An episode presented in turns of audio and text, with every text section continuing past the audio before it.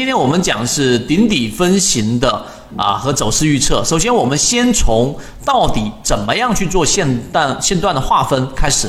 线段的判断三步骤，就是你要通过三个步骤来去进行一个线段的。这一种划分，我要让大家做到目测，所以要把它简化。里面有很多的数学公式，有很多复杂的语言，一套一一个嵌套，一个嵌套，一个嵌套的一套啊套下去，你这样就晕了，很多人就学不进去了。所以今天我把它分为最简化的三个步骤，其中包含着分界点搜索法和缺口处理原则这两个重点，来给大家来去做一个线段的划分。我们先来看第一个。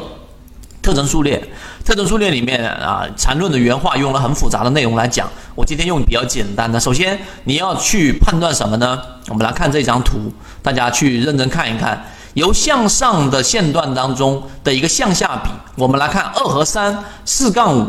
二杠三四杠五就这一段，二杠三四杠五，我们前面在第十二节课的时候，第十二段的那个地方给大家去讲过上升数列，就是高点高点不断抬升，低点低点不断抬升，并且里面没有包含关系的这种就是方向上是向上的一个数列。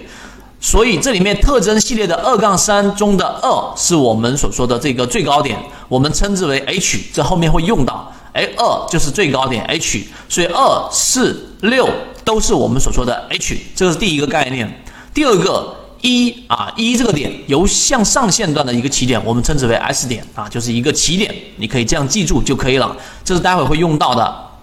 然后我们来看第二个，就是特征数列里面相反的，如果它是一个向下的一个数列，怎么样去做一个划分呢？也是非常简单。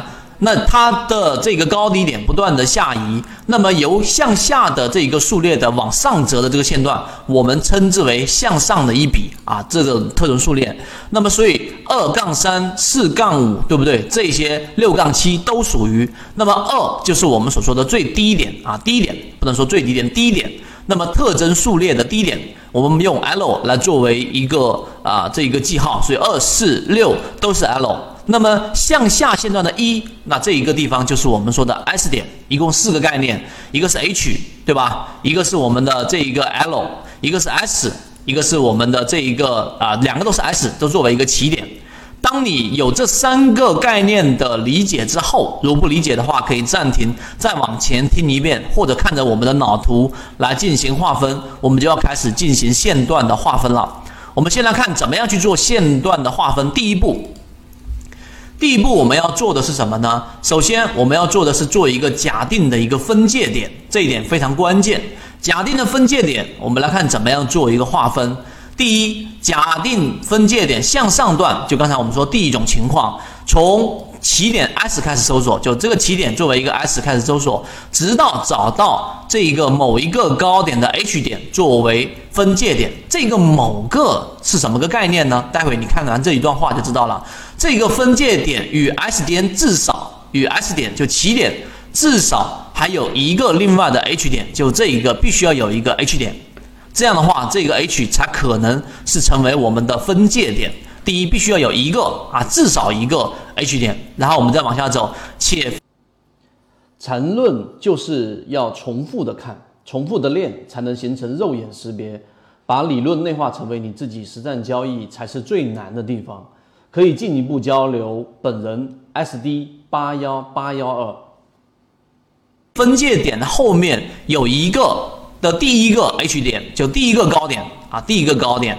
低于分界点就有一个是低于它的这一点的理解，其实如果稍微有一些概念的，你可以把它理解为为我们说的头肩顶，类似这样的一个概念，类似这样的一个概念，但它有补充，因此我们可以把这个分界点定为我们假定的一个分界点。为什么叫假定？因为最终它没走完嘛，对不对？所以这种分界点的搜索方法，我们称之为分界点搜索法，这是第一个概念，这一点大家要明白。好，我们再往下走。那么线段到底什么样是叫结束呢？我这里面把它称之为线段的破坏，破坏就意味着这一个线段就结束了，这个线段就结束了。那么我们来看一看到底怎么判断线段向下段的破坏。我们先从啊，应该是从这个地方开始。第二步，我们刚讲的第一步嘛。第二步我们要做一个封闭缺口的确认。那么第一步我确定了分界点 S 之后。然后呢，第二步我们要做的事情是什么？我们来看向上段分界点开始的第一笔线段的这一个最低点，分界点开始的第一笔的最低点，如果能触及到此分界点与 S 点之间的任何一个 H 点，就像这个地方，它只要能够触及啊，我们再来一遍，就是开始的第一笔，就这个地方开始的第一笔高点，开始的第一笔的这个低点。如果能够触及这个 S 点与最开始的这个点中间的这个 H 点的这一个地方，我们就认为这个缺口封闭了，也就是往下打的这个低点低于中间所夹杂的和分界点夹杂的这个高点，这个地方我再给大家划分一下，基本上我们就可以把这一个点认定为这个叫做缺口的一个封闭，属于线段破坏的第一种情况。反之，属于线段破坏的第二种情况。第二种情况，待会我会去说。所以你就记住，当一只个股的线段出现这个地方往下打，这一个低点低于前面的这个高点了，我们就是认为叫做这个缺口就已经是封闭了的。这是第二步，它是要完成三个步骤，我们才能称之为这个线段破坏了。好，第一步我们确认好了分界点，你要知道分界点怎么确认。第二步，我们要确定了这个地方缺口的封闭。当这两点都 OK 了之后，我们来干嘛呢？来进行这一个最终的破坏确立向上段分界点之后，来，我们给大家画详细一点，在没有突破分界点之前，如果有一笔线段击穿分界点开始的第一笔线段的低点，就这个地方上看到没有？这个是我们呃，如果有一笔线段击穿分界点开始的第一笔线段的低点，就这个地方的低点。然后呢，击穿了，我们就认为这个线段是属于向上破坏了。从这里面啊，我画的这张图可能还不足够清晰。往下击穿了我们的这一个呃低点，那么我们往上一折，我们就把它称之为这一只个股。然后在这个地方上的线段就算是走完了，这个分界点就算是结束了。通过前面我们所讲的这三个步骤，基本上你就可以把一只个股的线段完成了。我来举一个简单的例子给大家，我这里画了一张图，大家可以看。到底我怎么样判断呢？我们来看这张图，这张图用刚才我教大家的方法，你其实就可以很明显的判断出来了。当一只个股的这一波往上走，这个地方就是一个我们所说的一个高点，在这个高点中间有几个啊？有两个高点了，对不对？这两个高点都是属于跟 S 点起点之间所蕴含的，所以这个分界点是确立的。